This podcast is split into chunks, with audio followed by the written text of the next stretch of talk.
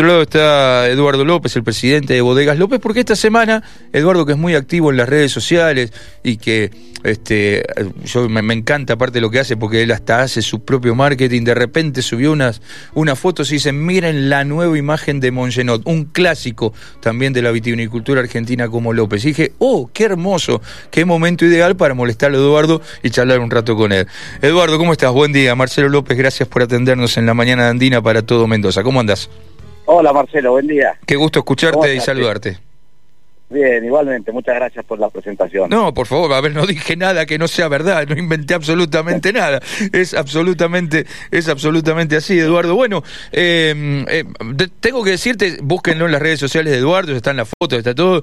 La imagen de Mongenot nueva es realmente hermosa. Mantiene lo clásico y lo ayorna mucho y lo acerca también a, nuevos, a nuevos consumidores. ¿Cómo, ¿Cómo tomaron la decisión? ¿Cómo llegaron a este restyling de, de, de Eduardo? Eh, mira, la verdad que hace dos años largos, casi tres, que decidimos empezar con una renovación de, de, algunos de nuestros productos, de nuestra imagen, de, de, las etiquetas fundamentalmente y del packaging de, varios de nuestros productos. eh, porque bueno, porque uno dice eh, los productos clásicos, eh, como probablemente seamos nosotros con, con muchos de nuestros productos, pero, pero llega un momento que el consumidor dice, queremos ver algo nuevo, queremos ver algo distinto, queremos ver cómo se ayorna eh, eh, el producto que habitualmente tomo. Y así fue como empezamos una seguidilla desde hace tres años de, de, cambios de, imagen de productos. Empezamos con Raful, eh, seguimos con después con, con, con Chateauvier, seguimos después con Vasco Viejo, con Nuestro Corazón, con López. fuimos cambiando imágenes e incluso agregando productos dentro de cada línea. Y como vos bien decías, el jueves a la noche presentamos en Buenos Aires, en nuestra feria anual que hacemos López de punta a punta, presentamos la nueva imagen, no solo del Moyenó, sino también algunas otras novedades. y, y, sí, la verdad que el, que Moyenó, estamos hablando del, del espumante, eh, renovamos los cuatro productos que está dentro de la marca Moyenó, como es el el Extra Brut, el Brut Nature, el Nature y el, y el Rosé. Eh, fue una imagen muy renovada, muy distinta, que, lo que buscamos es darle más elegancia al producto, un estilo más moderno, mm, con un, eh, a ver, con un estilo eh, bastante, bastante francés, bastante, digamos, asimilándonos a los, a los, a los champagnes franceses y la verdad que, que quedó una, una etiqueta muy, muy bonita y siempre eh, todo todo cambio de imagen viene viene acompañado de algún de algún salto en calidad, de algún, upgrade en calidad, como quien dice.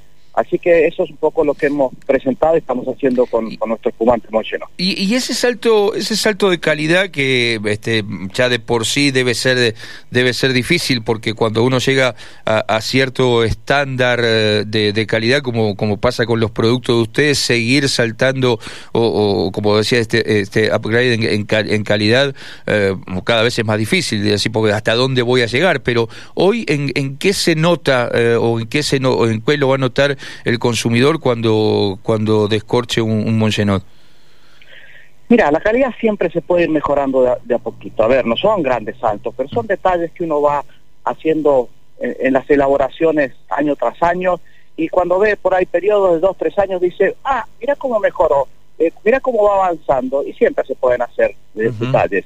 ¿Qué se va a encontrar hoy el consumidor cuando puede nuestro emocionó con nueva imagen con respecto al anterior? Va a encontrar un poco más de fruta, va a encontrar un poquito más de complejidad. Hemos eh, aumentado un poquito la cantidad de Pinot Noir que llevan los Monchenot. Entonces todos esos pequeños detalles eh, consumados a la, a, la elaboración del producto hace que, que, encuentre eso, que el consumidor encuentre esos pequeños saltos de calidad. Eh, ¿Y cuáles son las otras novedades que presentaron en, en López de punta a punta? Bueno, eh, presentamos eh, una imagen totalmente renovada de, nuestros vinos Casona López, de los varietales que hoy se componen, que es eh, Malbec, Cabernet, uh, Merlot y Chardonnay. Eh, la verdad que ahí sí hicimos un, un, gran cambio de, imagen, fue una renovación, te diría, total, muy distinta, muy muy moderna, con, con una etiqueta donde la información hoy está en la etiqueta y no en la contraetiqueta. Eh, hemos, ahí sí hicimos uh, un, un, gran salto en calidad eh, en cuanto a eh, juventud del producto, más tipicidad. Eh, estamos utilizando viñedos incluso más antiguos que, que, tenemos en la zona de, de Agrelo, de Luján. entonces eso, a ver, ahí sí no son pequeños detalles, ahí sí hubo un gran salto de calidad porque que entendíamos que, que el segmento que, que, que de consumidores que trabajamos en esa en esa línea eh, necesita, requiere y, y busca un, un, una calidad incluso uh -huh. incluso mayor. Entonces ahí hicimos un, un salto grande de calidad. Después eh, también estuvimos presentando eh, la nueva imagen del, del vino Jerez. Uh -huh. Um, ahí también como como en el Casona hicimos un, un gran un gran cambio de, de etiqueta. El, el, Jerez nuestro hacía tiempo que venía con, con esa imagen, digamos, dentro de la marca Federico López, que era nuestro abuelo. Claro. Eh, entonces ahí sí hicimos un gran cambio, un gran ayornamiento y la, la etiqueta quedó muy, muy bonita.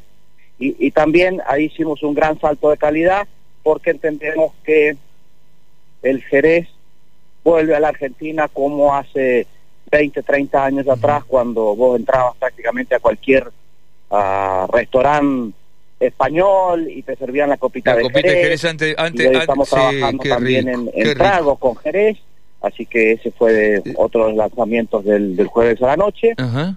y sumamos a eso dos productos nuevos -huh. al aceite de oliva extra virgen que nosotros veníamos trabajando un blend le sumamos un varietal frantollo uh -huh. en, en, distintas presentaciones, tamaños, una botellita de 250 muy muy bonita, una etiqueta realmente eh, muy linda también y sumamos un segundo producto nuevo dentro del, de la misma de la misma área para la para los gourmet un acheto balsámico. Eh, eh, Eduardo, vos sabés que recién cuando te escuchaba lo del Jerez y me, traía tantos recuerdos, este, esa, esa copita de Jerez que te servían en casi todos los restaurantes, sobre todo los de origen español o que tenían algún, algún gallego o algún vasco al frente este, allá, allá en Buenos Aires, bueno, y aquí en Mendoza también. Digo, pero ¿cuántas cosas están volviendo? ¿no? Está volviendo esto del Jerez, eh, están volviendo los Bermú, están volviendo muchas cosas de, de nuestra nuestra época que nos hicieron tan felices y que también eh, fueron un poco el, el, nacimiento de que la vitivinicultura, la gastronomía la Argentina este, llegara hoy también a donde está, ¿no? Mira, yo creo que los que tenemos un par de años y, y recorridos en, en, la industria de las bebidas, no solo de la vitivinicultura, de las bebidas, eh, vemos que muchos productos vuelven. Uh -huh. Como vuelve la moda, viste que sí. eh, se usaban los pantalones de una manera, uh -huh. van, vuelven, cambian. Y en los productos ha pasado lo mismo, sí, es tal cual como vos decís, eh, los vermú, los jerez, eh, están volviendo esos productos muy consumidos, eh, a lo mejor hace 10, 15, 20 años atrás, y que hoy se, se, vuelven a poner de moda, como te decía recién, se inventan tragos, uh -huh. o a ver, creo que con una vuelta de rosca, pero sí, sin duda que vuelven todos estos productos que están, a ver, vuelven, ya volvieron, ya están trabajando, y, y, y siempre las empresas buscamos uh -huh. darle eh, alguna vuelta de rosca a estas cosas y, y, y, darle una, una, una mejora al producto y una y una mejora a, a la comunicación, uh -huh. fundamentalmente también. Seguro. Eduardo, todo esto que estás contando no, nos lleva obviamente a la coyuntura y a este problemón que hemos tenido este año con, con las botellas, que a ver, no es nuevo, ¿no? Este, vos lo sabés bien, no es nuevo, lo que pasa que, bueno, circunstancias extras como lo que pasó en el mundo, más el incendio acá, que yo, lo ha profundizado de una manera este, notable. Pero digo, me parece que trae una discusión interesante acerca de nuevos formatos, de nuevas envases, de, de, de cómo llegar a, a, al consumidor ustedes ya innovaron con, con recién nombradas a Traful, ya, ustedes ya eh, experimentan la lata en ese segmento. Eh, ¿cómo, ¿Cómo ves esa discusión? ¿Hacia dónde te imaginas que, que se puede ir avanzando para, para sortear este, este, este problema? ¿Qué vinos podrán cambiar de formato? ¿Qué se podrá hacer? ¿Cómo, cómo lo ves? Mira, a ver, eh, el, for, el, el, problema de la, de la botella de vidrio, como vos bien decís, es un tema que viene ya, ya hace no sé, dos, tres años sí, atrás, se viene intensificándose y se viene agravando el problema. A eso se sumó, por supuesto, el incendio de, de, de la fábrica de vidrio de Veradia. Eh, creo que, que sí, que vienen a intensificarse eh, por lo menos algunos eh, algunos envases distintos. la, lata, como vos bien decías, es un formato que, que sí, que viene, eh, que viene, que ya llegó, que llegó para quedarse en un, en un, en un consumo, digamos, con más informalidad, con menos prejuicios y, demás. Pero el, el, gran problema del, del vidrio es, es ese tradicionalismo que tiene y que difícilmente lo vamos a sacar de la botella de vidrio.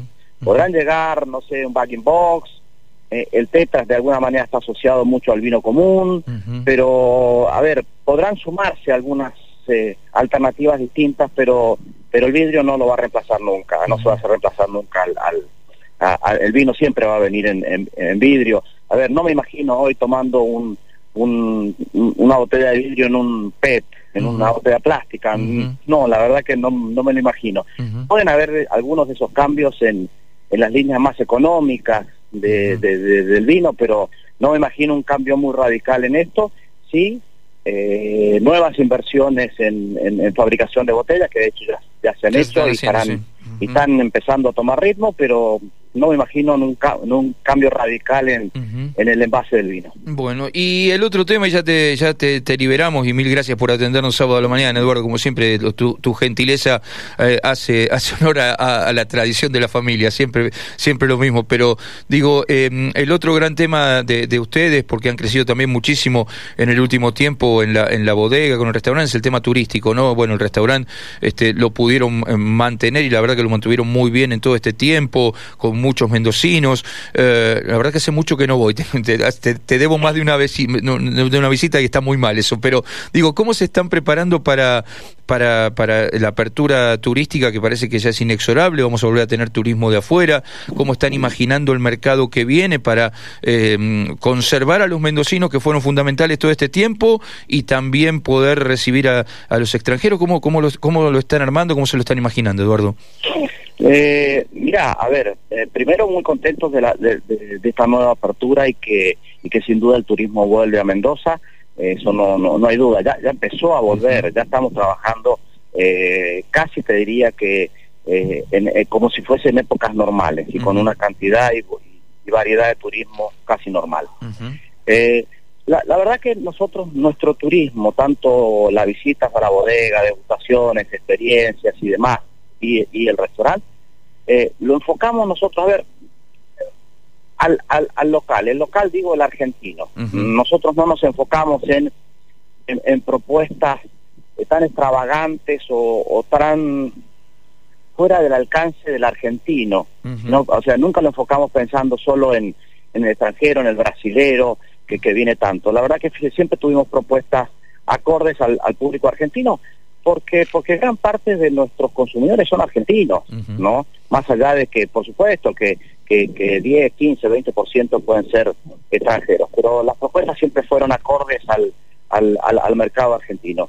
Y vamos a seguir con lo mismo, eh, con propuestas clásicas, con propuestas razonables y, con buenas experiencias en cuanto al vino. En nuestro restaurante, de alguna manera, la vedette son los vinos. Vos podés tomar eh, cualquiera de nuestros vinos, desde, desde, un, no, desde un Vasco Viejo hasta un Monsenó del año 75, lo puede tomar por copa.